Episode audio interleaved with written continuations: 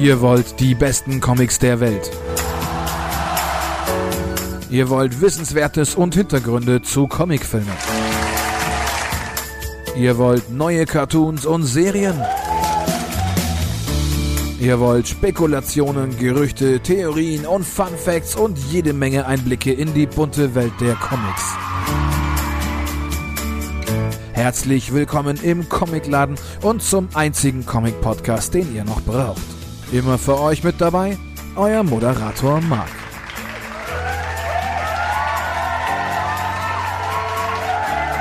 Ja, ja, danke, danke. Vielen lieben Dank für diesen wie immer extrem authentischen Applaus. Ich freue mich trotzdem jedes Mal drüber. Willkommen hier im Comicladen zur neuesten Ausgabe des Comic Podcasts. Es ist genau genommen die erste Folge der zweiten Staffel. Die unterscheidet sich in äh, nichts von der ersten Staffel, aber wir haben natürlich jede Menge coole Themen dabei. Heute habe ich mit euch vor, einen kleinen Ausflug zu machen. Und zwar in die äh, Welt der Nicht-Superhelden-Comics, in die Welt der franco-belgischen Comics, in die Welt der Erwachsenen-Comics, in die Welt von Schreiber und Leser. Dazu habe ich mir den anerkannt und eindeutig erwiesen allerbesten PR-Mann der Welt geholt, den Philippe. Hi Philippe. Hallo. Schön, dass du dabei bist. Ich freue mich, dass du Zeit gefunden hast. Ihr habt ja immer viel zu tun, so in Verlagen, ne? Äh, absolut. Ich mache, ich arbeite auch gerade parallel noch an äh, vier Baustellen. Aber so ist das du hier arbeitest parallel. bei der PR. Natürlich. Natürlich, Nein, natürlich. Quatsch, vier Baustellen. natürlich Quatsch. Ich konzentriere mich jetzt hier voll und ganz auf den Podcast. Aber gerade noch die Kurve bekommen. Gerade noch so, gerade noch so. Also, äh, Philippe, vielleicht hast du ja einfach mal Lust, uns ein bisschen zu erzählen, wer du so bist und, und was du so treibst. Äh, genau, ich bin äh, Felipe Tavares und man kennt mich auch äh, als Pippo in der Comic-Szene. Äh, genau, ich mache Pressearbeit, habe äh, ein paar Jahre lang für CrossCult die Pressearbeit gemacht und auch Redaktion. Mhm. Und äh, ah, seit drei Jahren bin ich jetzt, 2015 mache ich das für Schreiber und Leser. Und sehr cool. Genau, nebenbei auch noch ein bisschen ab und zu involviert in ein paar Comic-Projekte und äh, Veranstaltungen. Mhm. Also mhm. man ist quasi äh, Generalist und überall mit dabei ja. und versucht so ein bisschen auch der Anwalt dann für die Comics zu sein. Ja, verstehe. Man kann dir also gar nicht, äh, quasi gar nicht aus dem Weg gehen, wenn man Teil der Comic-Szene ist. Ach doch, das geht schon. Es gibt ja auch, äh, um jetzt hier nicht den Eindruck zu erwecken, irgendwie, also es gibt auch schon andere Kollegen, die sind da auch wirklich nochmal, äh, ja, also doppelt so gut wie ich. Also der Kollege, Doppelt so gut? Ja, Nein, das glaube ich doch, nicht. Doch, doch, doch. Ich glaube hier der Kollege Kolleg, Philipp Kolleg bei Reprodukt Avant macht der Pressearbeit. Dann gibt es ja, auch ja, nette ja. Kollegen mhm. bei Carlsen. Bei Splitter hat es ja, glaube ich, auch Absolut. letztens den Kollegen bei dir im Podcast. Genau, also den Max. Man, genau. genau, man spricht sich da schon, tauscht sich auch aus und ich glaube, das, das ist immer so schön. Eine, genau, so eine, man ist da schon eine verschworene Gruppe, obwohl man äh, auch in quasi Mitbewerbern spielt, aber die, die Szene, ja, ja, klar. genau, die Szene ist so klein, da gibt es eigentlich keine Konkurrenz. Das wäre auch dumm. Ja, ja, genau, genau. Und dafür sind die Verlage ja auch alle so ein bisschen auf ihre Zielgruppen, äh, ähm, sag ich mal, spezialisiert. Und klar gibt's Überschneidungen, ne, aber im Großen und Ganzen hat ja auch so jeder so ein bisschen seine Nische jetzt gefunden. Gibt's natürlich so die ganz großen, die auch immer im Kino laufen, die kennen wir natürlich alle. Und äh, dann gibt's eben auch Schreiber und Leser mit äh, ganz besonderen Comics, über die wir auch gleich reden, die wir zum Teil auch schon auf dem YouTube-Kanal hatten und auch noch haben werden. Und ähm, vielleicht so, viele Leute können sich natürlich nach dem Podcast mit dem Max schon ein bisschen besser vorstellen, was so das Verlagstagesgeschäft ist. Aber wie sieht denn so ein typischer Tag beim Herrn Felipe Tavares aus?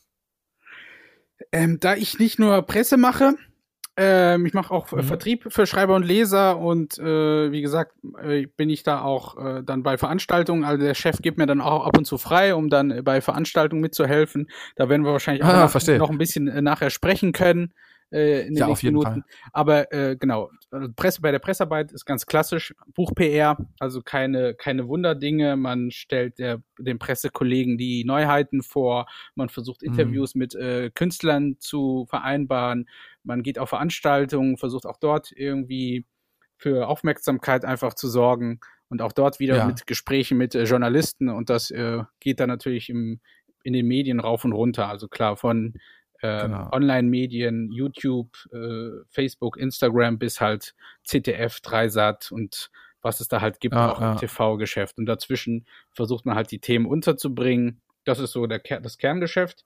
Und das andere, Vertrieb, kann ich auch kurz erzählen, ist ja auch. Ja, gerne. Genau, ist, ähm, versucht man halt mit den Händlern das gleiche Spiel ein bisschen. Also mit den Comic-Shops, mit mhm. dem Buchhandel versucht man da auch mit dem in Dialog irgendwie äh, Konzepte zu entwickeln, Marketingideen für die Läden, da tauscht man sich aus. Äh, was braucht ihr? Braucht ihr Lesezeichen? Braucht ihr einen Banner? Soll ich euch mal einen ja, Künstler verstehe. vorbeischicken?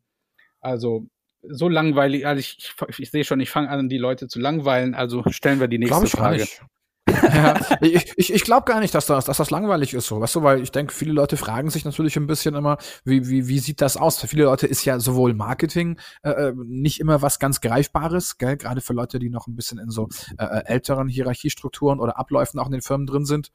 Und ähm, ja, nicht jeder weiß quasi, wie es in so einem Comic-Alltag ist. Macht dir das denn Spaß? Also würdest du jetzt sagen, hey, ich würde im Marketing arbeiten, egal in welchem Bereich, oder hat es schon Grund, dass du das im Comic-Bereich machen möchtest?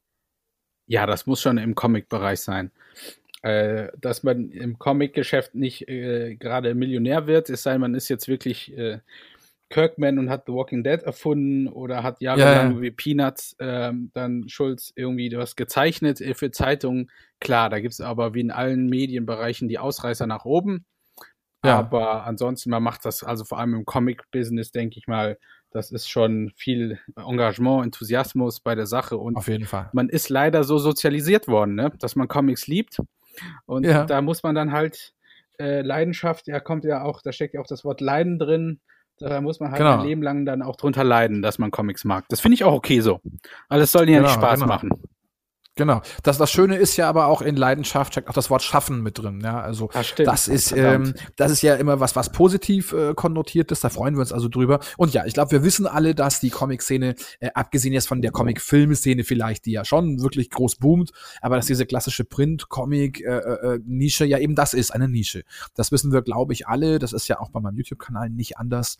Und ähm, jetzt denke ich mir, gibt es bestimmt Leute da draußen, also viele, die mir gerne zuhören. Äh, hallo auch an alle, so meine Statistiken sagen, dass wir immer mehr werden und dass ihr ganz lange immer zuhört, brav bis zum Ende. Vielen Dank da an alle Zuschauer will sagen Zuhörer in dem Fall. Man ist so YouTube getrimmt. Und ähm, ja, genau. Die meisten Zuhörer können natürlich was anfangen mit Panini, mit Marvel, DC, vielleicht auch mit Splitter seit dem letzten Podcast. Äh, ich glaube aber nicht alle kennen vielleicht Schreiber und Leser so genau. Was würdest du denn sagen, vielleicht so ein Elevator Pitch, was würdest du denn sagen, was macht Schreiber und Leser und was macht Schreiber und Leser besonders? Ähm, Schreiber und Leser, erstmal gibt es, das wird man, oder vielleicht wissen das gar nicht mal alles, gibt es seit 1980. Ich sage gerne, das ist der erste äh, Graphic Novel Verlag. Mhm. Bevor es der, die Graphic Novel als Begriff, so als Marketingbegriff überhaupt gab, hat man das schon gemacht. Ja. Und ich glaube auch, was die Langlebigkeit angeht, zumindest von den kleinen Verlagen, ist das, ja. glaube ich, schon so dass das Projekt, Verlagsprojekt, was am, läuft, am längsten läuft. Und was äh, Schreiber und Leser halt A, halt genau zeichnet das Schreiber und Leser aus, dass es halt immer da wohl einen Verleger gegeben hat, der einen Kniff oder irgendwas, äh, ein Programm entwickelt hat, das irgendwie die Zeiten überdauert hat. Das war ja äh, gegründet von Rossi Schreiber. Genau. Äh, das ist quasi die, genau, die In Verlags München damals. Genau, in München noch. Äh, mhm. Die hat damals so Leute wie Serpieri, wie äh, Lustal mit nach Deutschland gebracht, auch Alex Varenne. Mhm. Also Andreas diese, Martens vielleicht auch, oder? Kann man, glaube Der kam erst später, kam ja erst vor. Der kam erst später. Genau, der kam erst, mhm. glaube ich, vor vier, fünf Jahren zu uns. Ah ja, okay. Also das okay. sind wirklich die Sachen aus den 80ern. Es gab ja auch sogar mal The Preacher bei Schreiber und Leser. Aus von ja, ja, genau. Stimmt. Und Sin das City und ich habe auch, Schreiber und Leser. Habe ich gesehen und Hellblazer auch, ne? Genau. Hat ja auch gemacht eine Zeit lang. Genau. Habe ich, hab ich das natürlich so, auch habe ich auch ganz große Augen bekommen bei meinen Vorrecherchen. Dachte mir, ach, guckst du an so. Also genau. es war immer schon dieses eher literarische und das mhm. hat trotzdem, obwohl äh, eben dieses der Begriff der, der Graphic Novel auch erst halt noch jung, noch jung ist, ja. ähm, hat man trotzdem immer schon dieses Publikum irgendwie angesprochen. Und ich ja. glaube, diese solide, äh, dieses solide Programm ist halt so ein Markenzeichen von Schreiber und Leser. Also ja, man, man, geht ein bisschen weniger den Trends nach, ne, sondern bleibt so ein bisschen absolut, beim Altbewerten auch absolut. manchmal so. Ja, das, das bringt mich auch manchmal zur Verzweiflung, ja, weil ich mir ja, ja, sage, verstehe. lass doch mal die Schlümpfe machen. Abgesehen mhm. davon, dass es zwar bei Splitter ist, aber egal, das klauen wir denen jetzt einfach. Und auch Tim und Struppi und holen uns noch irgendwie Batman. Ja, aber das ja. wird der Verleger auch nie machen. Ja, ja, halt klar. Was eine Stärke ist, kann auch eine Schwäche sein und andersrum. Ja, ganz schlimm, ganz schlimm ist das bei Schreiber und Leser.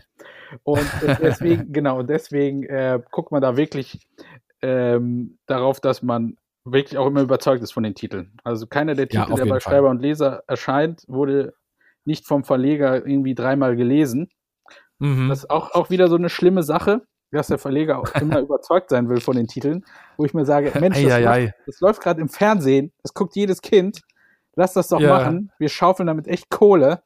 Nein, er muss immer sich da überzeugen. Das ist übrigens Philipp Schreiber jetzt. Also davor genau. Ossi Schreiber, die Verlagsgründerin, hat das äh, eigentlich, ich würde sagen, ja, über zwei Jahrzehnte gemacht.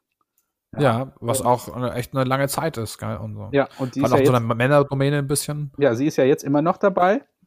Mhm. als Senior Publisher und äh, berät auch und macht echt noch viel, auch im Operativen, aber übersetzt auch noch viel für Toll. uns und redaktionell auch viel dabei. Aber seit ein paar Jahren macht das jetzt halt der Sohn, das ist Philipp Schreiber. Und genau. Äh, genau. Und ich bin quasi so mehr oder weniger der einzige feste Angestellte da. Ah ja, okay, es gibt das, also ein sehr kleines Team, könnte genau. man sagen. Also das, klar, man hat noch eine Menge an äh, freien Leuten, die lettern, die übersetzen, die, ja, ja, klar. Äh, die auch äh, Lektorat beziehungsweise Korrektorat machen. Aber ja, das verstehe. ist die, die kleine Gruppe da. Ich finde übrigens beim Thema also sehr Litterer, elitär, also wirklich sehr elitär. Sehr elitär, Laden, sehr, also sehr singulär elitär ja, quasi. Schlimm, schlimm. genau. Bei, beim Thema Letterer, was ich schon immer mal fragen wollte, ich sehe in ganz vielen Comics immer den, den Michael Beck immer äh, als Letterer. Das ist aber nicht der von Kult Comics, oder? Ähm, Weiß man das? Nee, das ist der Sänger von den Fantastischen Vier. Ach. Nein, Quatsch. Echt? Nee, oder? Okay. Nein, das ist der, das ist der, ja das ist der Michael Beck von Kult Comics. Aber für uns. Ah, ist der schon, ja. Ja, ja, aber das, das macht er nicht für uns. Nee, ich, das, das macht er nicht für euch. Ja, ja, ja. Da hat mich jemand gefragt, ob ich den Michi Beck kenne. Ja, ja, ja, ja, verstehe. Und, und ich so, nee, den kenne ich nicht. Wo, woher soll ich den denn kennen? Und der, nein, doch, der macht doch auch äh, Comics und so. Ich so, was? Seit wann macht der, der, der Sänger von den Fantastischen Vier Comics? Ja, ja cool. Und so, und dann bin ich erst leider, weil er heißt doch Michi Beck, oder? Ja, ja, der heißt schon so. Deswegen, ich bin jetzt auch erst einmal drüber gestolpert mit deinem quasi aus eigener Erfahrung erwachsenen Scherz. Ja, so, ja, ja, das musst du in Zukunft musst, musst, du das immer wieder anwenden, den Scherz. Muss muss ich immer so machen. Ja, ja, ja, muss ich ja. immer so machen. Genau. Kennst du mich, Beck, der die ja, Comics macht? Das ist genau, gut. Genau, Das ist gut. Voll. wenn ich den mal treffe, sage ich ihm so, hey Michi Beckmann, machst das voll gut mit den Lettern und so. Finde ich echt geil. Und, und, aber. Und also meinst mit den Raps, oder? Was genau, mit den Raps musst du sagen. Sehr ich sag nur, ich kenne ich kenn dich von den Comics und so, Mann. Mann, das war kennst peinlich. Mich, kennst, mich, kennst du mich nicht von meiner Band? Was für eine Band? Ja, das war echt peinlich. Und dann meinten die da auch direkt, ach guck mal, ja, die Schreiber von Lese, total elitär und so. Schlimm. Ja, ja, voll. Ja. Also was heißt die? Der, ne? Der, so. ja, stimmt. Ja, die. Ja, genau. Ja. Genau. Was wurde quasi aus der früheren populären Republik? Nein, das, stimmt, nee, das stimmt gar nicht. Wir sind gar nicht so klein. Wir sind da, glaube ich, so um die 100 Leute, die bei Schreiber und Leser arbeiten. Fest. Mindestens. Min ja, meistens, quasi. Du musst mal, das ist, wir sind große Bergstraße. Ich verrate ja auch kein Geheimnis, steht ja im Impressum. Ja, Logo. Und das, da muss man am Ikea, das ist in Altona, Hamburg-Altona. Ja. Ähm, oder wie ich damals Altona immer gesagt habe, ich das noch nicht Ja, ja, ja, ja. Und dann muss man am Ikea vorbei. Das ist übrigens der Ikea in Hamburg, äh, der angeblich, das ist wahrscheinlich auch wieder nur so Urban Legend, ähm, wo die Leute am häufiger reingehen, um zum, um, um, zu, um essen zu gehen, bei diesen ah, ja. Saison, als was einzukaufen.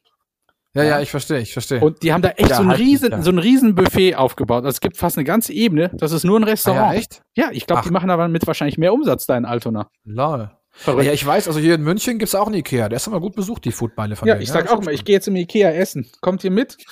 Ja, lol. Und, und du gehst dran vorbei und dann siehst du ein ganz großes Hochhaus und da mhm. sind wir drin, im Schreiber- und Leser-Tower. Und das ist jetzt kein Scherz, also, ist, also ja. Halbscherz. Aber wir sind da ja. wirklich drin. Ja, ja, ich glaube das schon, aber er heißt halt, er heißt natürlich auch Schreiber und Leser Tower. Schreiber und Leser Tower, genau. genau. Ja, schön. Also, da wisst ihr Comic-Fans auf jeden Fall, wonach ihr äh, Ausschau halten müsstet, wenn ihr ein bisschen, äh, wenn ihr, wenn ihr den, den allerbesten Philipp ein bisschen stressen wollt, so. Ähm, sagen wir mal, ich, ich habe einen, einen ganz tollen Comic. Also ich komme aus Frankreich auch. Ich, ich habe ich hab einen, einen mega Comic gemacht. Er ist unglaublich erwachsen und, und er hat tolle anthropomorphe Tiere drin und das ist eine super Story. Jetzt habe ich diese Idee und jetzt rufe ich dich an und sag, hey, ich, ich, ich habe hier eine geile Idee, wie kriege ich denn das zum Comic? Was, was würdest du mir denn erklären? Abgesehen davon, dass ich das besser nicht machen sollte, vermutlich in meinem Fall, aber, aber generell. Wie wäre da so ein bisschen der Ablauf?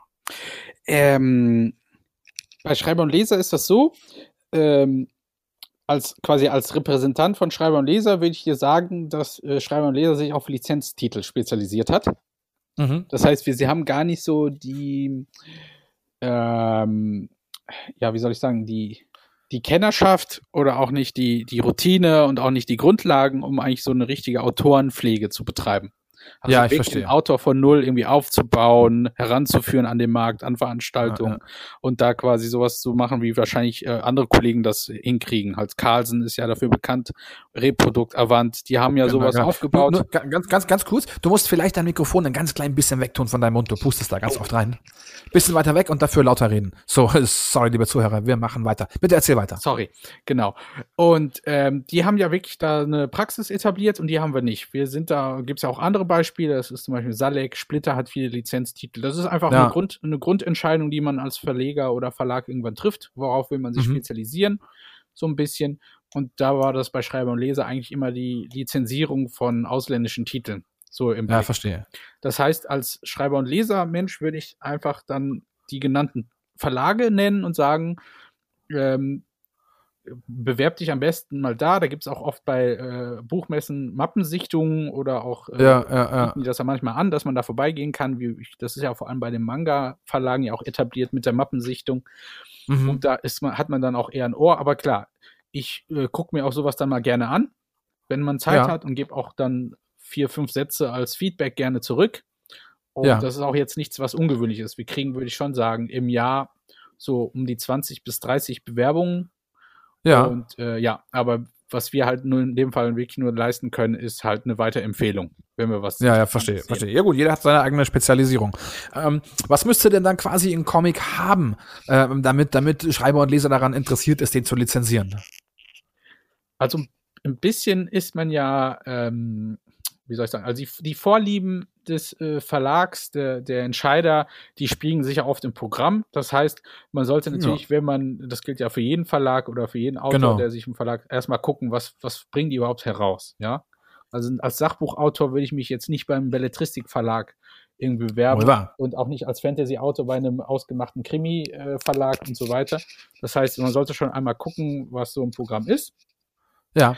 Und, äh, und jetzt als Spiegel natürlich dazu, der Verleger guckt natürlich auch dann eher bei, bei in unserem konkreten Fall Lizenztiteln äh, Franco-Belgisch, USA, aber auch äh, bis nach Japan. Wir haben ja Jiro Taniguchi auch zum Beispiel bei uns. Genau, genau, kommen wir nachher nochmal kurz drauf. Genau. genau. Und äh, da wird er schon in der Regel, guckt er dann nach ähnlichen Sachen, Sachen, die auch schon erfolgreich liefen im, im Programm und äh, ja. dass man da so ein bisschen natürlich die Leserschaft, die das kennt, auch weiter pflegt und dass man die zufriedenstellt. Ja, genau, genau. Aber wir, wir bleiben ja bisher dann doch immer, wir bleiben ja immer sehr allgemein bisher. Ich glaube, manche unserer unserer Zuschauer oder Zuhörer, ich bin immer noch so auf YouTube geeicht, I'm sorry. Viele unserer Zuhörer fragen sich vielleicht, ja, aber was genau für Comics gibt's denn bei Schreiber und Leser? Was genau, was genau sind denn die Titel? Was habe ich denn zu erwarten? Wie würdest du das beantworten? Ja. Ich, mein, ich weiß es ja, aber erklär's doch den Zuhörern. Ja, da macht das, äh, der, das Programm macht mir das auch einfach. Wir haben ja gewisse Segmente sogar etabliert. Genau. Also wir haben zum Beispiel etwas, das nennt sich das Nachtprogramm. Dort mhm. packen wir in der Regel unsere Graphic Novels rein. Das waren mhm. zuletzt mhm. so Titel wie von Pascal Rabaté, Der Schwinder. Das ist eine Geschichte über den, die russische Revolution und so mhm. ein ähm, Kerl, der da so ein, so ein Schlawiner oder ein, klassischer, eine Schelmenfigur ist das aus der Schelmen, ja, das, ja, der sich durch die cool. Revolution so durchmogelt und mit allen möglichen Tricks irgendwie versucht zu überleben und auch halt alle möglichen Leute ums äh, quasi austrickst.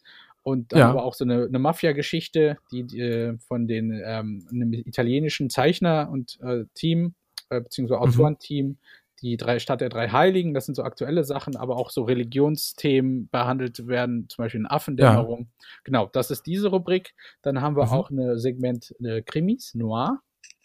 Ja, genau. Da haben wir äh, unter anderem Berthe haben wir da drin, wir haben Nestor Burma drin, das sind so klassische Krimi, oh, ja. Krimisachen. Ja, genau, Nestor Burma ist bekannt. Genau, ja. und dann haben wir äh, unsere, quasi unsere äh, Serien, die äh, nicht, äh, die für sich stehen, da sind also Autoren Sachen drin wie Andreas, äh, Andreas Martins genau. mit Rock und Capricorn, da ist Ugo Pratt mit ähm, genau, genau. Porto Maltese. Da Möbius. Ist, äh. Genau, Möbius haben wir, Jodorowski haben wir auch drin mit Titeln, und François Bouc, der zeichnet. Also Terry Moore natürlich Terry Moore, genau. Das sind dann eher so diese Autoren, äh, Gesamtwerke, die wir da versuchen auch zu integrieren. Dann machen wir halt klassische Autorenpflege. Dann haben wir auch sowas wie eine Segment, das nennen wir, haben wir damals alles Gute genannt. Genau. Das sind dann eher so Action-Abenteuergeschichten. Also auch Alben in Albenformat in der Regel so 48 Seiten mhm. bis äh, 72 Seiten. Und das sind dann so klassische, also das, was man so eine kleine Netflix-Episode oder Folge nennt. Ja, das ja. wird dann halt albenweise veröffentlicht. Während die anderen Sachen ja in der Regel eher so abgeschlossene Sachen sind.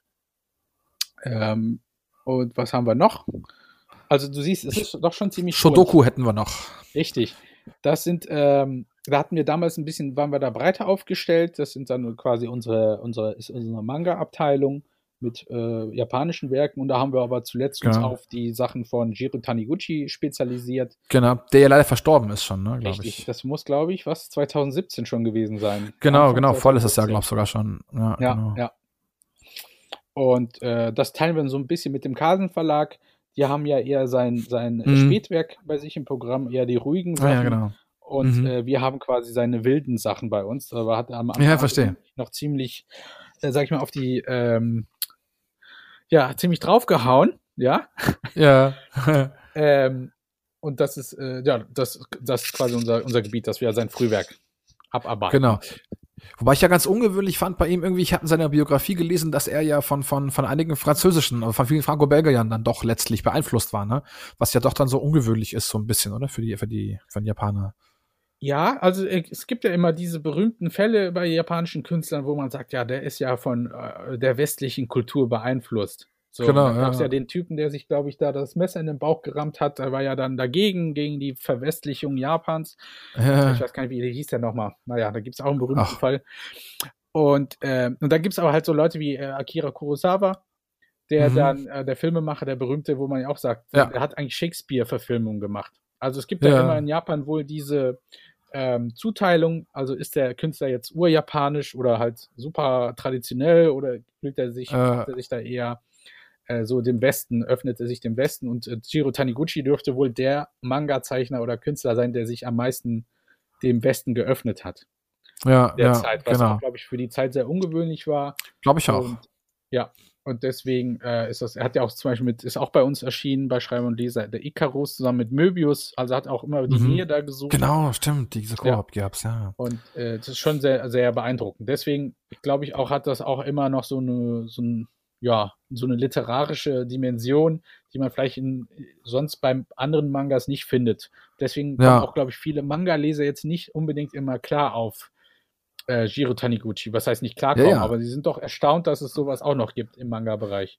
Genau, ist doch sehr eigen. Und ähm, nicht zuletzt in dem, wann, vor drei Jahren eingeführten Rudolf Dirks Award, hat er doch erst, glaube ich, drei Jahre nacheinander dann für die Abteilung Asien auch den, den Award bekommen. Ne? Ja, also verrückt. Also quasi jetzt Postmortem jetzt quasi äh, äh, an einem Jahr. Ja, ja, ja. Also es ist schon, das ist auch wieder verrückt, aber es scheint, in Frankreich wird er ja, das ist ja ein riesen Kultstatus genießt er in Frankreich auch. Mhm. Hm, und das scheint aber auch hier in Deutschland der Fall zu sein, im deutschsprachigen Raum. Dass da echt ja, ja. die Leute, egal was er macht, irgendwie begeistert er immer. Und das ist, also bei der Konkurrenz finde ich das schon bemerkenswert, weil so viele japanische Autoren werden in Deutschland veröffentlicht. Ja. Das ist schon bemerkenswert, ja. Ja, ja, schon. Also auf jeden, also auf jeden Fall. Ich, denke, ich denke, so, so der Manga-Bereich allgemein hat schon auch so ein bisschen die, die, die Wege wieder geebnet, so für, für die Rückkehr auch, auch der, der klassischen Comics und auch der Superhelden-Comics irgendwie. Die haben schon, glaube ich, vorgemacht, dass hier gute, dass hier ein Absatzmarkt besteht einfach. Ja, dass das interessant ist. Ja, ja. Und äh, ja, von dem her gibt ganz, ganz viele, ganz viele Mangakas und Otakus und, und Manga-Freunde da draußen. Auch ich fange gerade an, mich in das Thema einzulesen und ihr wisst jetzt Bescheid. Also unter dem Label Shodoku bekommt ihr bei Schreiber und Leser auch jede Menge dazu. Äh, Schreiber und Leser.de wäre die Domain und äh, wir machen da ja auch keinen Hehl draus. Wir arbeiten ja auch ganz gerne mal zusammen. Ne? Also der Philippe von Schreiber und Leser und meine Wenigkeit vom Comicladen. Wir haben auch schon ein paar sehr schöne Sachen gemacht. Und äh, bevor wir darauf kommen, vielleicht noch so einen kleinen Ausblick für die Western-Freunde unter euch, denn da geht's ja momentan auch ganz schön bei euch ab. Quasi die äh, neu eingeleitete Comic-Western-Renaissance. Ey, scheint so. Also, es ist ganz seltsam. Der Verleger, ähm, weil der Western gehörte. Wie bitte? Nein, ich habe nur mit reingefragt quasi, Ach genau. So, so bestätigend okay. habe ich oder gefragt. ah, okay, ja. Äh, ja, seltsames Phänomen, weil der Verleger hat eigentlich um den Western lange Zeit nur einen Bogen gemacht. Ja. Weil es durchaus, weil das auch bei anderen Verlagen immer wieder Western gab und das ja ein Genre ist, das etabliert ist. Ich glaube, sogar vor ein oder zwei Jahren gab es mal im, im Alphons-Magazin sogar mal ein, Special zu dem Thema. Ah ja. Und da war eigentlich von Seiten des Verlegers jetzt nicht so der Anreiz, okay, man muss jetzt nicht der, der fünfte Verlag sein, der jetzt auch noch Western macht. Ja. Ähm, aber plötzlich auf einmal gab's die, äh, wurden die Lizenzen verfügbar für die Serpieri-Western. Serpieri, mhm, genau. Der Druna. Und dann plötzlich wurde auch Bouncer von François Buch, der ja auch bei uns schon lange im Programm ist, ähm, und Fjodorowski wurde auch frei. Und das war, kam auf einmal alles zusammen und dann meinte man, ja, also wenn nicht jetzt, dann eigentlich nie, weil das sind die, ähm, hier auch die Diamanten so, die man noch ja. sich holen kann, wo man dachte, ja, ja, man kommt ja. nie ran. Äh, und dann dachte man, ja, muss man das wohl, wenn man es dann macht, dann muss man das aber auch richtig machen. Und dann haben wir das ja vor ein paar Monaten auch mit Lincoln äh, von den Jouvres, das ist so ein Trio, Familientrio, Ah, okay. Ähm, das ist, äh, glaube ich, in Frankreich schon der neunte Band jetzt. Äh, das neunte Album ah, ja. ist raus. Und da ist auch, ich glaube, das ist auch eine mega Auflage da. Da mhm. haben wir auch, äh, das haben wir zwar immer auf dem Schirm gehabt, aber dachten auch irgendwie so, jetzt nur ein Western, das passt jetzt irgendwie auch nicht so. Ja, ja, verstehe. Aber jetzt kam, wie gesagt, alles so zusammen und dann hat man gesagt, jetzt, jetzt oder nie und das wird das Jahr. Und plötzlich hat man dann auch im Zuge dessen festgestellt, dass die anderen Kollegen ja auch gerade irgendwie mit Western äh, so irgendwie loslegen. Also Splitter ja, hat auch schon wieder neue Western-Sachen spannende angekündigt, hat ja auch schon genau. länger seine Western-Klassiker. Der Wandverlag genau. hat ja auch äh, ein paar mit McCoy plötzlich ja auch einen Western bei sich gehabt, so einen ganz mhm. klassischen alten Western. Und Salek ja. bei, bei, Panini sind ja auch und Crosscut sind ja auch eigentlich immer Western schon gewesen. Ich glaube in letzter Zeit nicht mehr. Aber jedenfalls. Ne, ich glaube so viel nicht, genau, aber beim Alpha-Lag habe ich, äh, habe ich, äh, was habe ich gelesen hier? The Sixth Gun, die sechste Waffe. Stimmt, von, von Callum Bunn. Stimmt, das ist auch das, schon ein bisschen älter, ja. Ja, ja, genau, so ein bisschen abgedreht, aber eigentlich auch ganz witzig gewesen. Ja, so. ja. Und dann kam das so und dann dachte man sich, na gut, also die Zeichen stehen wohl auf Western. Ja. Und auch wenn es, auch wenn wir es nicht wollen, wir machen es jetzt. Nee, Quatsch. also es war eigentlich No-Brainer, ja. Also es war klar, ja. dass das muss gemacht werden. Da bestehen ja keine Zweifel dran. Und äh, ja, ja, es sieht wohl so aus. Äh, ich lehne mich jetzt aus dem Fenster und das ist dann mhm. natürlich immer schlecht, weil Karma, äh, wahrscheinlich wird es jetzt nicht passieren, aber wie es aussieht, haben wir jetzt in den nächsten paar Wochen, ist schon die erste Auflage von dem Sepiri-Western ausverkauft. Ach ja, aber da müssen wir auch schon wieder cool. nachdrucken. Also das hätte, hätte mir, mir das vor einem Jahr gesagt, dass A, Schreiber nicht geglaubt, oder? Western macht plus B, äh, also zumindest in dieser Menge, plus B, ja. äh, dass dann der Sepieri sofort ausverkauft ist, die ja. Erstauflage. Da hätte ich, ich hätte ihr nicht geglaubt. Ja, aber das ist ja, wieder toll. so, ein, wo wir ja am Anfang waren das ist dann halt wieder, dass der Verleger so irgendwie eine Nase für sowas hat. Ja, hat eine Nase für, offenbar, ja, der gute das, Philipp das Schreiber. Rossi und hat das dann äh, weitergegeben an den Sohn Philipp. Ja, toll. Ja, Weil, schön, wenn das Talent quasi in der Familie liegt, sozusagen. Ja, ja. Ich stelle ja, genau. ich stelle das auch gar, gar nicht mehr in Frage da. Weil bei mir wird das Programm, das kann ich dir garantieren, äh, definitiv anders aussehen. Ja, nochmal. Ja, aber ich hätte den Verlag auch schon lang gegen die Wand gefahren. Ist halt so. genau. Ja? So wäre es mir wahrscheinlich auch gegangen, ja. Und, und das, das, deswegen bin ich ganz happy, dass ich da nicht die Entscheidungen treffe. ja, ja, ja. Nee, kann ich verstehen, kann ich verstehen. Chef sein klingt immer gut, aber ist nicht alles immer nur einfach. Auf jeden Fall guter Riecher von, von momentan ja Herr Schreiber, quasi von Frau Schreiber und Herr ja. Ist eine sehr schöne Sache. Die Nase nehme ich dann später mit. Ja, ja, ja, ja, das macht Sinn. Egal wohin du gehst, einfach den Riecher, den du brauchst ab, quasi weiterhin. Die schneide ich dann ja. ab und nehme sie mit. Ja, Genau, in der Hoffnung, dass sie autonom noch funktioniert, aber ja, genau, ich kann den Grundsatz nachvollziehen. Auf jeden Fall, genau, Western, also äh, steckt immer wieder mal seinen äh, Cowboy-Hut aus dem, aus dem äh, Grand der Comics raus. Ist ja auch im Film so, ne? Es ist quasi äh, nie wieder so präsent, wie es mal war, in den 60er, 70er Jahren ja. vor allem irgendwie. Aber es ist immer wieder mal da. Und wenn es auftaucht, dann meistens gut. Ne? Also ich denke hier an, an Todeszug nach Yuma, ich denke an, naja, der Will Be Blood, wenn man es als Western sehen will, aber ne, immer wieder so ganz tolle Sachen. So Neo-Western, die da immer wieder mal rauskommen. Hier, wie, wie hieß der, der letzte von, von Tarantino? Ähm, Hateful Eight? Ja, genau. Ne? Also immer wieder Western. Gut, bei Tarantino ja sowieso immer ein Thema. Aber ja. Du, du lachst, hat er dir nicht gefallen, oder? Der Hateful Eight? Ja. Doch, der ist doch genial. Fandst du gut? Ja. Du nicht? Ach, ich weiß nicht. Ich habe irgendwie noch keine richtige Meinung zu. Ich habe ihn einmal gesehen, zugegebenermaßen war ich auch ziemlich abgelenkt zwischendurch. Aber irgendwie bin ich nicht so richtig reingekommen. So, trotz ja mega Besetzung. Aber ja. Gut, ja, also Django, sehen, Django Unchained, den hat er ja auch gut hingekriegt. Der war, der war mega. Ja, ja. Aber den hätte Der war großartig. Fand ich, fand ich, auch gut, ja, doch. Aber ja. was, äh, Glorious Bastards, den fand Inglourious ich. Glorious Bastards, ja, ja. Also es gab so Szenen, gut, mit Christoph Waltz, die sind äh, auch, wo er am Anfang vor allem da. Wahnsinn, so gut. Ja, ja. So gut. Das, gut. Und ja auch eine Lektion über die Filmkunst. Ja. Das ist das, das war ja quasi im, im Grunde die, die, die Hitchcock-Lektion, war das ja quasi. Ja. Also so, wenn du, du hast zwei Leute an einem Tisch sitzen, das Gespräch ist langweilig, wie machst du spannender? Stell dir vor, unter ihnen tickt eine Bombe sozusagen, ja. Das, äh, das ist genau diese Filmlektion, die in dieser Szene umgesetzt wurde und ja mit absoluter Bravour vom großartigen Christoph Waltz. Ja. Der ja Österreicher ist. So viele sagen immer, er ist Deutscher, aber nein, nein, das ist ein Österreicher. Auch das noch. Ja, auch das noch. Gut. Mozart und jetzt er. Hei, hei, hei. und was sie uns dafür im Tausch gegeben haben, war gar nicht du, gut. Ich, no dachte bueno. ja, ich dachte ja, dass ähm, er den Ifland-Ring kriegt. Der Ifland-Ring, der sagt dir was? Nee, nicht so richtig. Erläuter mal. Das ist ein ganz, ganz kurioses Ding. Das habe ich auch erst vor ein paar Jahren erfahren, dass es überhaupt sowas gibt. Aber das okay. muss ich mir mal vorstellen. Ich finde sowas auch, sollte auch für den Comic-Bereich geben. Und zwar, das ist, ich glaube, das Ding hat jetzt schon 70, 80 Jahre oder so. Das ist ein okay. Ring, der wird von einem Schauspieler, einem einzigen, äh, an den nächsten gegeben. Äh, der sucht ihn dann selber aus, seinen Nachfolger. Es gibt von, ja, das ist auch ein österreichischer Preis, glaube ich, weil die, die Kulturamt okay. oder was kann das da auch ein Veto wohl einlegen, wenn es komplett daneben geht.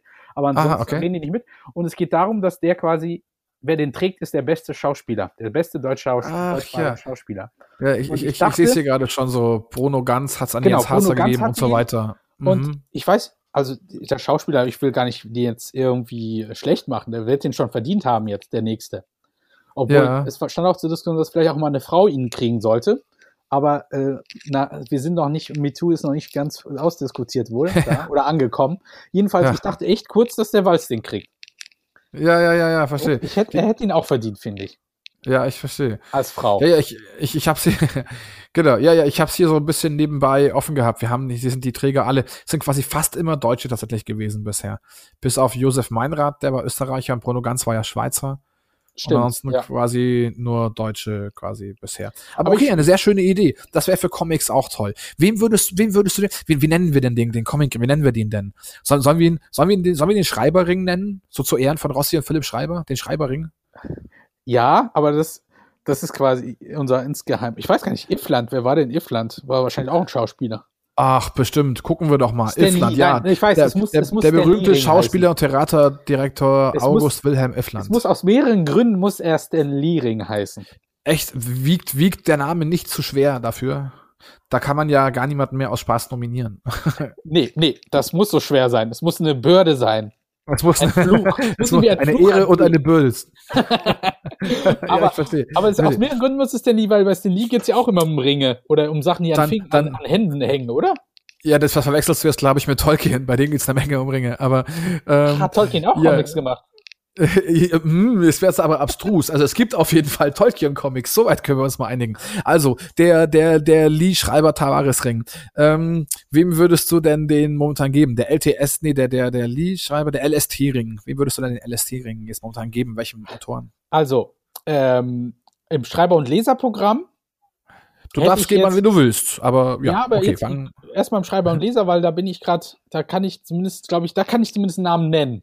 Da und steckst du ganz gut drin, ja. Hätte, zuerst hätte ihn gehabt der Hugo Pratt.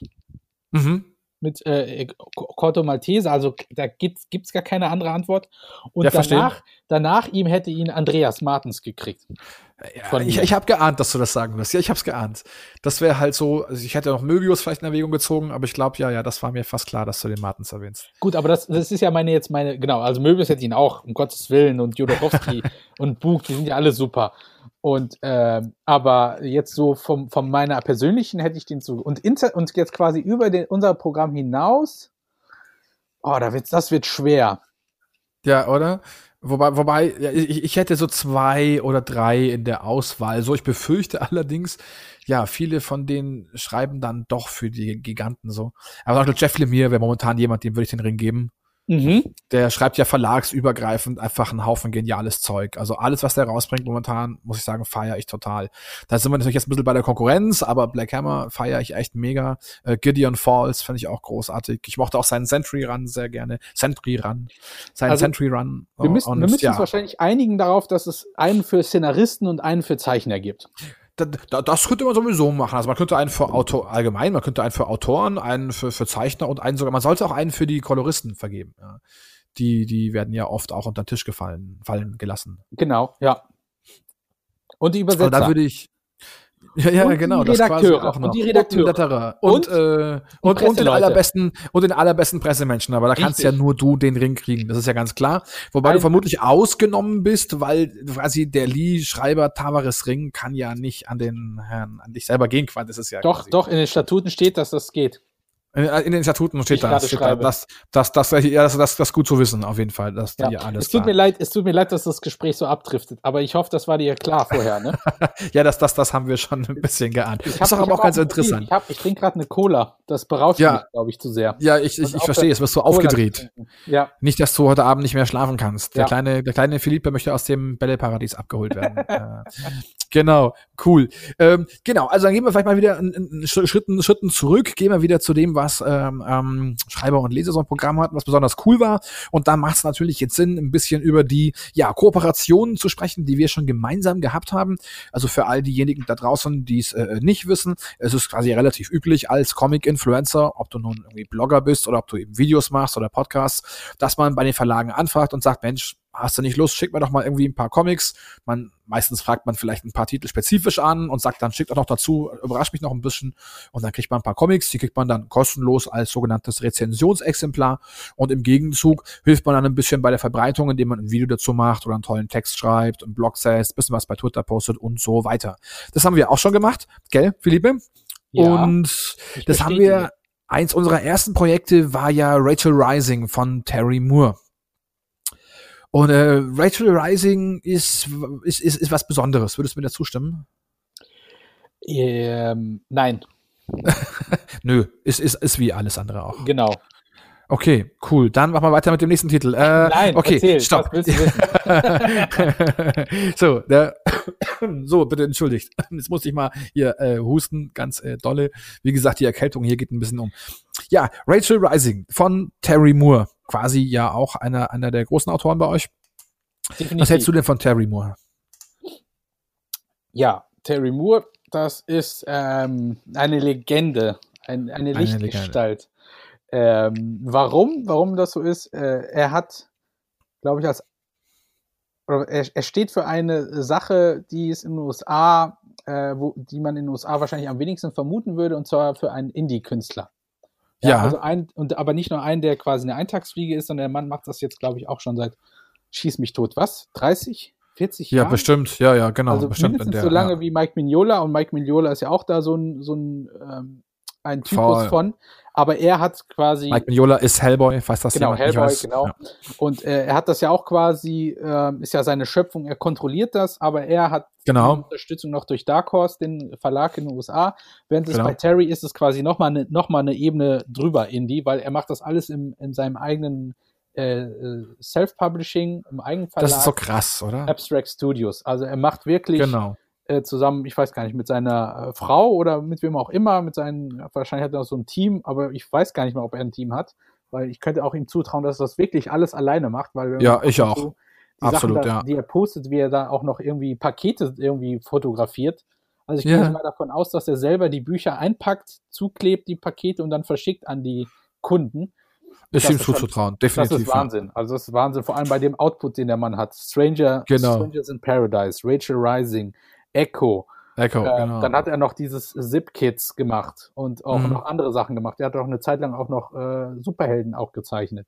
Ja. Also es ist schon äh, bemerkenswert, was ein Unglaublich. Mensch leisten kann. Ich frage mich manchmal, wann der Mann schläft.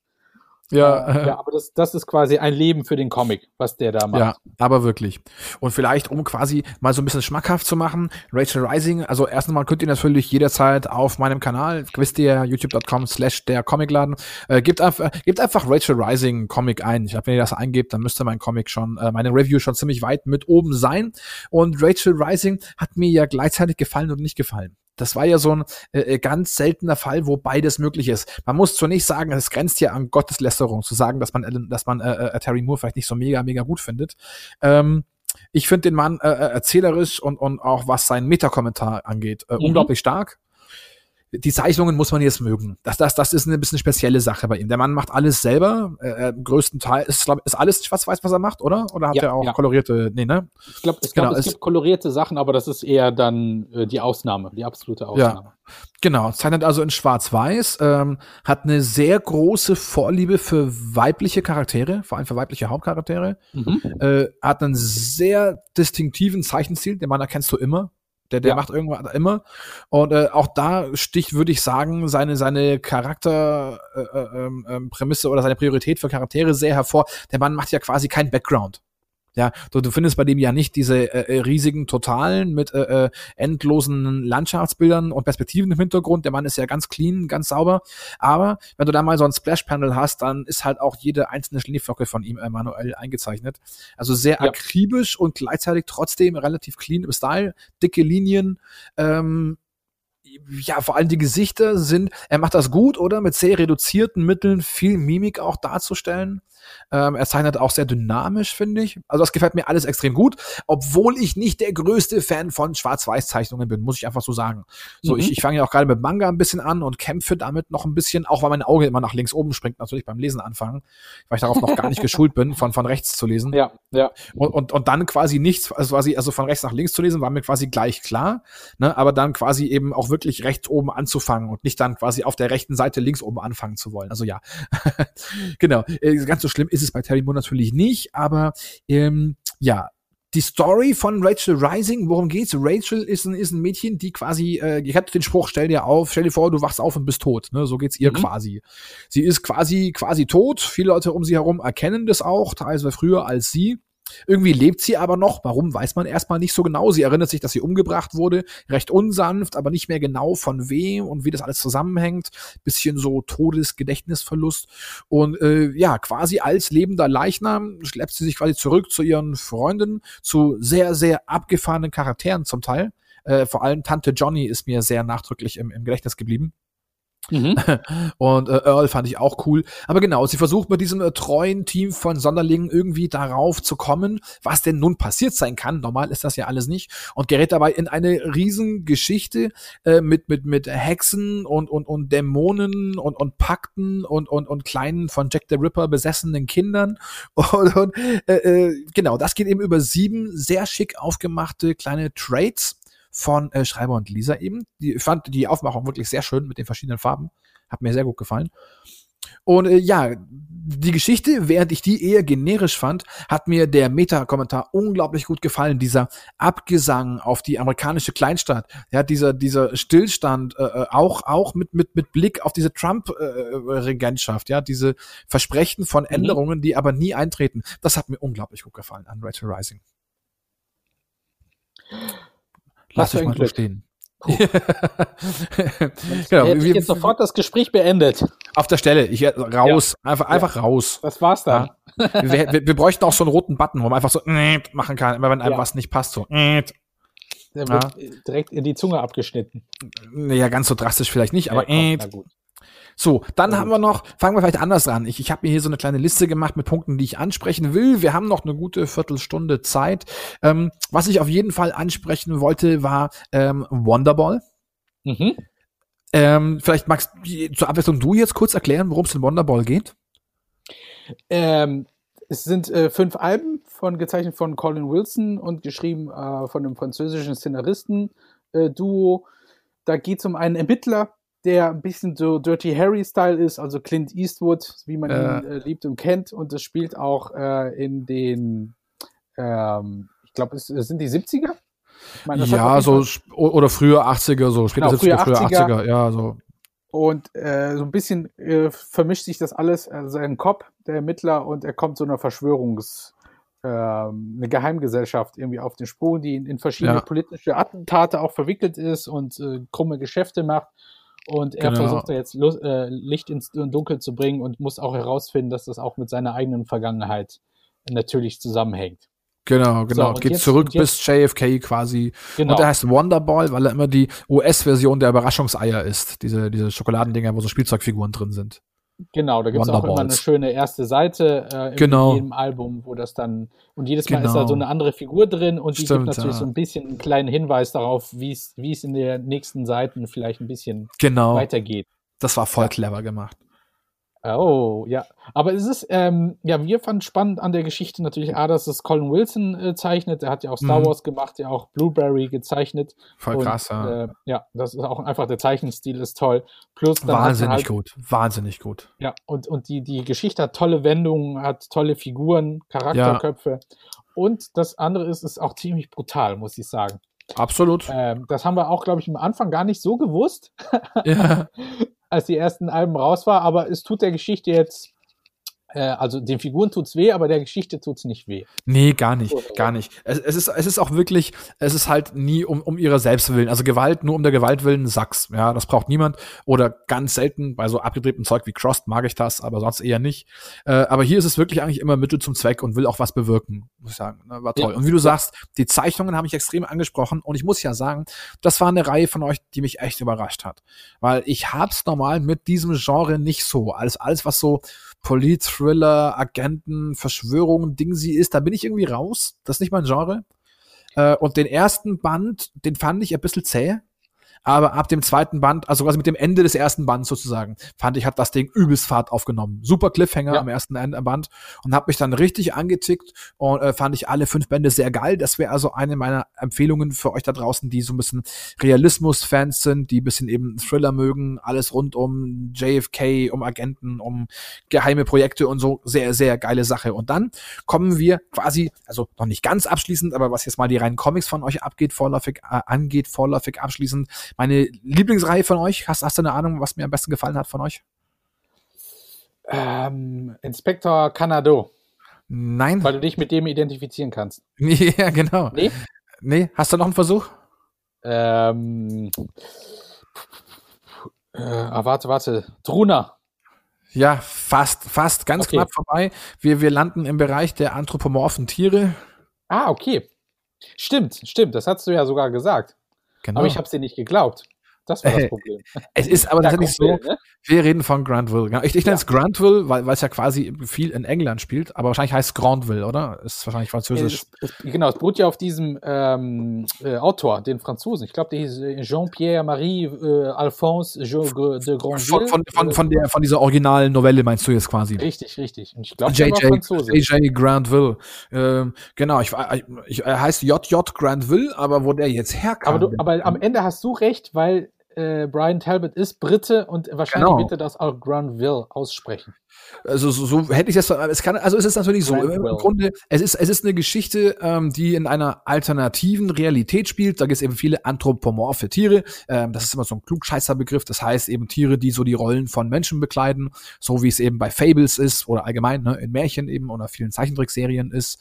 Ähm, und dann ist es eben so, dass Frankreich sozusagen den den hundertjährigen Krieg gewonnen hat und dann nicht nur England besiegt hat, sondern gleich ganz Europa platt gemacht hat quasi und jetzt quasi über alles herrscht.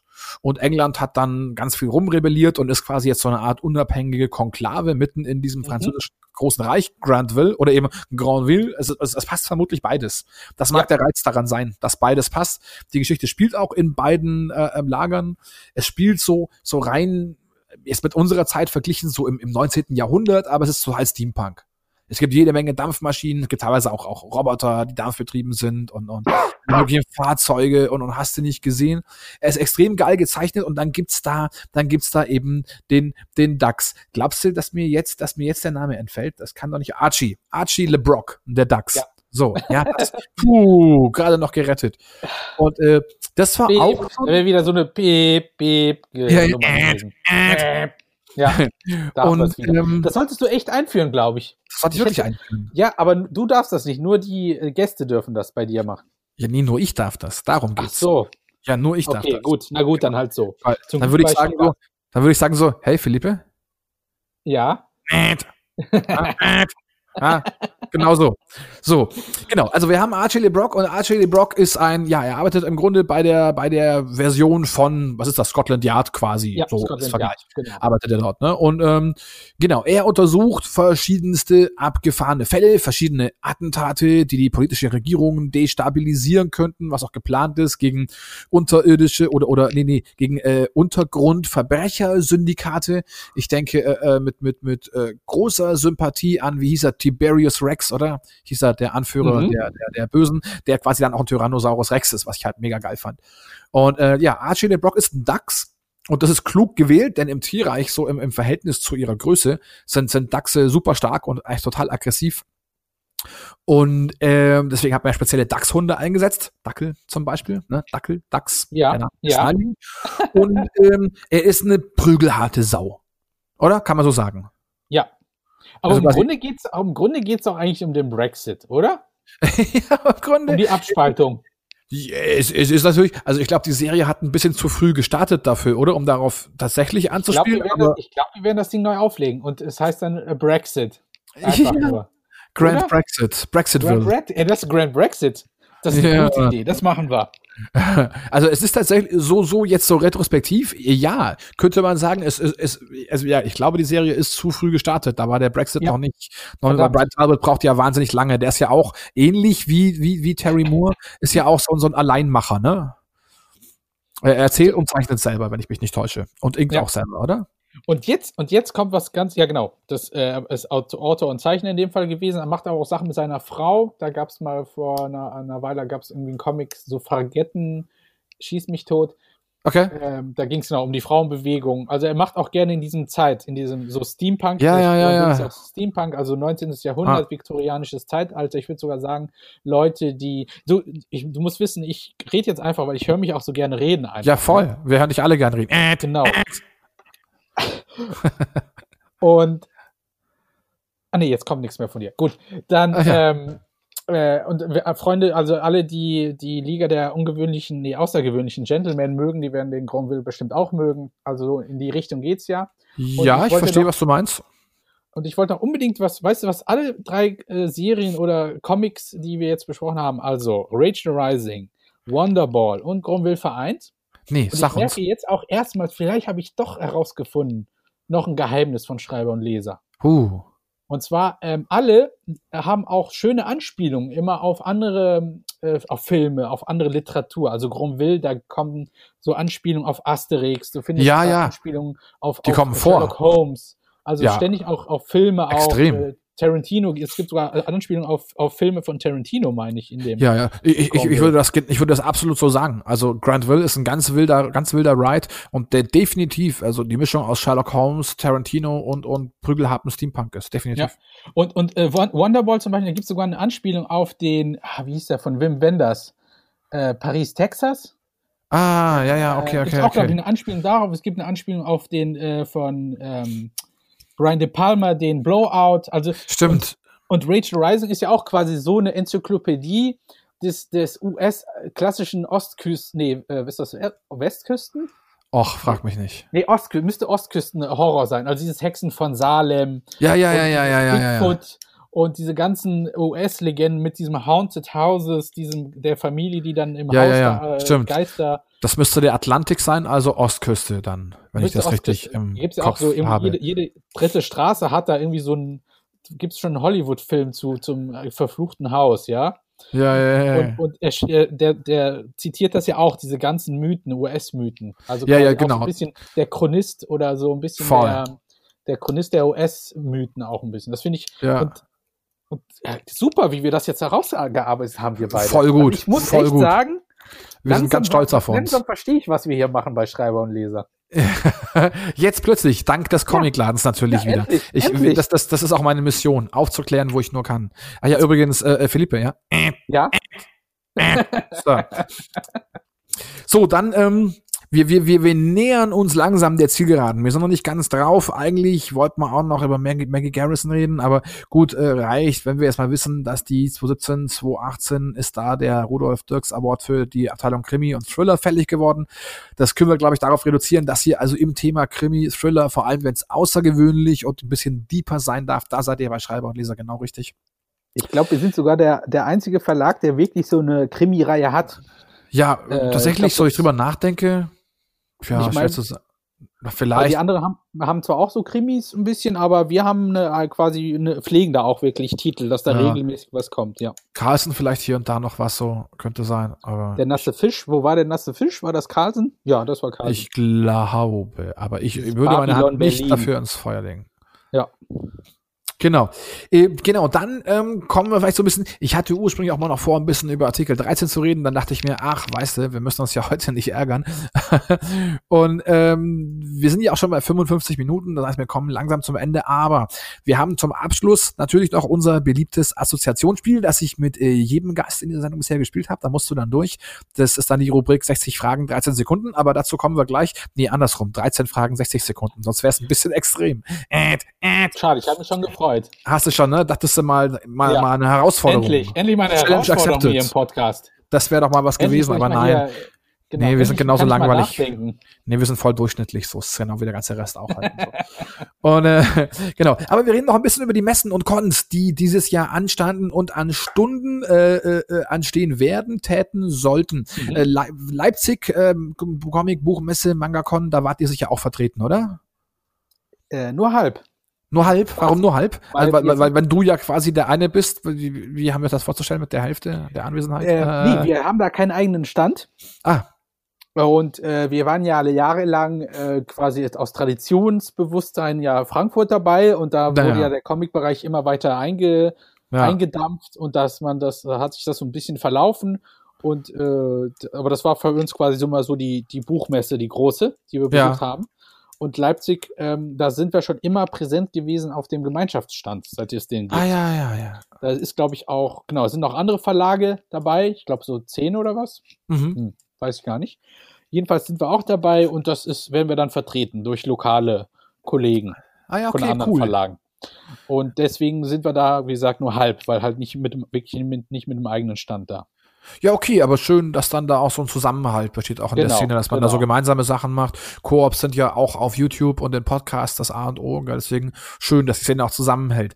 Ja, was, was, was auf welchen, auf welchen Messen und Cons kann man, kann man Schreiber und Leser und den allerbesten PR-Mann der gesamten Comic-Szene weltweit, galaktisch quasi, äh, äh, noch so bewundern? Wo kann man dich dann noch treffen und sich von dir erklären lassen, was so Phase ist oder dir mal eine von 20 bis 30 äh, Mappen vorlegen?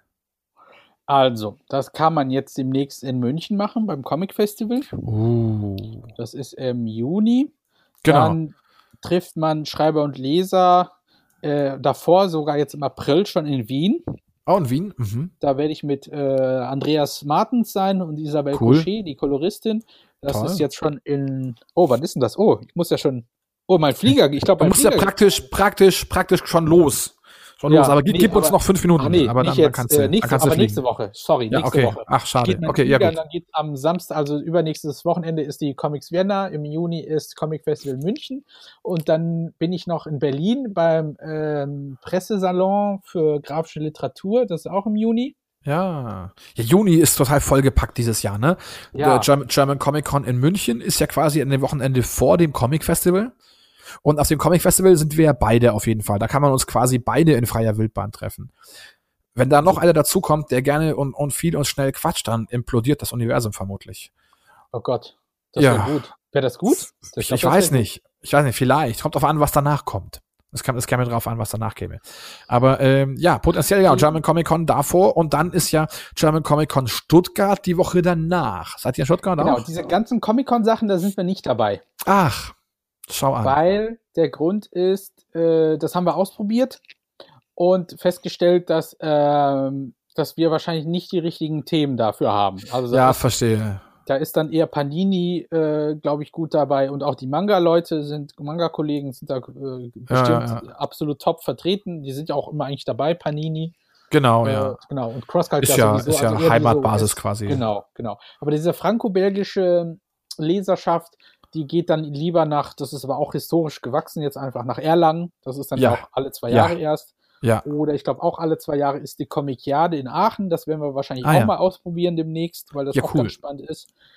Äh, aber ansonsten, das sind jetzt erstmal bis Sommer die Termine stehen fest. Aber im Herbst, da plane ich natürlich auch schon wieder Sachen. Da plant er auch schon wieder. Ja, aber da wäre jetzt, glaube ich, zu früh. Seine sinistren Pläne. Aber okay, genau. also auf jeden Fall alle quasi äh, Augen aufhalten auf schreiber und leser.de. Wahrscheinlich gibt es auch einen Newsletter, den man abonnieren kann, oder? Dann ist man doch wahrscheinlich ganz gut informiert, wo ihr dann immer so aufschlagen ja. werdet. Das ja. ist cool, das ist schön. Genau. Ich, ich weiß nicht, ob du mir zustimmst, aber ich finde ja, äh, German Comic Con ist ganz toll, ist immer ein Riesentrubel, Riesenevent. München, ja, war ich jetzt letztes Jahr nicht so beeindruckt, aber Stuttgart ist immer ganz toll. Äh, aber ich mag ja wahnsinnig gerne die, die kleinen Sachen. Also ich freue mich sehr auf das Comic Festival hier in München und äh, freue mich quasi noch mehr, wenn das nächstes Jahr wieder in Erlangen ist. Und ich hoffe ja jetzt schon, ich hoffe ja jetzt schon, dass sie wieder so toll das über die Stadt verteilen wie im letzten Jahr. Ähm, in Erlangen. Ja. Das war ja, ja, mega letztes Jahr. Fandest du nicht? Doch. Da haben wir uns ja auch getroffen, wenn du dich erinnerst. Die und, äh, zwar, ich finde auch die Viertelmillion, die ist gut investiert die da zusätzlich. Stimmt, stimmt, habe hab ich gehört, dass da große Investitionen gab, stimmt. Aber, aber ist halt, aber ist halt mega gut. Also ich, ich fand's halt so geil, einfach nicht in so einer hässlichen Messehalle zu sein, sondern überall so diese kleinen Dinge aufzustellen und dass man sich auch so ein bisschen, das Wetter hat auch mitgespielt, das Wetter war halt mega. Und dass man einfach so durch die Stadt strobern konnte, überall, die ganze Stadt war ja, war ja äh, geschmückt. Das war ja unglaublich. Ne, an jedem Laternenfall hingen ja Banner und Poster und Ballons und hast nicht gesehen. Und irgendwie die weißt Presseunterkunft. Weißt du, von wem die das geklaut haben? Von dir natürlich. Äh, vom, vom, ja. vom Tower quasi. Von mir. Nee, nee doch. vom äh, Comic Festival Angoulême. Da ist das ja auch immer in der Stadt verteilt. Okay. Und äh, sie haben es jetzt nicht geklaut, weil äh, da gibt du weißt das, das französische Angoulême? Meinst du das? Angoulême, ja, ja, das Comic Festival Angoulême, das ist ja Europas größtes äh, kleines Festival. Ja, ja, ja. Äh, das ist ja quasi nur Comic, da gibt es ja sonst nichts. Äh, du sagst wirklich Angoulême? Aus Spaß, Angoulême, ja. Oder heißt Wie, das bitte? so? Heißt das? Ich dachte, das heißt Angoulême. Nee, Nein? das, nee, das äh, Angoulême, das J, das, ich glaube, das G, wenn das auf ein, wenn ein O oder ein U danach folgt, dann wird das G ausgesprochen. Keine Ahnung, ich kam mir immer extrem sophisticated vor, so, weißt du, dass mir so, oh, Angoulême. Angelique? Nee, aber Angelique, das ist was anderes. Ja, das kann, ach so, ach Mist, das habe ich jetzt verwechselt. Ich dachte nackte Stadt und so, aber okay, ja, ja klar. Nee, Angoulême. Ich glaube, das heißt echt Angoulême. Okay, das kann sein. Aber daher denkst du, kommt die Idee für, für Erlangen ein bisschen? Aber nein, das heißt aber, du, ach, du verwechselst das, das heißt Erlangen. Ach so, Erlangen, ja, verstimmt. Ja, Erlangen. Erlangen, ja. aber ich glaube Erlangen, da darfst du das eher nicht sprechen, so, das ist dann schon Erlangen. Erlangen. Ja, genau, Erlangen. Ja, Erlangen, da sind wir wahrscheinlich auch, ja. Ja, ja, Aber schön. wahrscheinlich, da äh, müssen wir ja hin. Das ist ja nächste Jahr. Die müssen ja ihre Zelte vollkriegen irgendwie. Da, da, äh, äh. Ja, so. ähm, genau, also da werde ich auf jeden Fall auch wieder sein. Das ist tatsächlich nicht so weit von mir. Erlangen, München, das ist, das ist machbar. Okay? Das ist sofort, das können wir ab und zu mal tun. Und äh, ja, ich genau. Find, wir sollten das etablieren mit Erlangen. Ja, Erlangen, finde ich super. Also, Comic Festival Erlangen. Ja. So. 2020. Ich stehe jetzt darauf. Schön, ich auch. Finde ich gut. Gut, wir machen jetzt Angoulême und Erlangen. Das finde ja. ich gut. Sehr gut.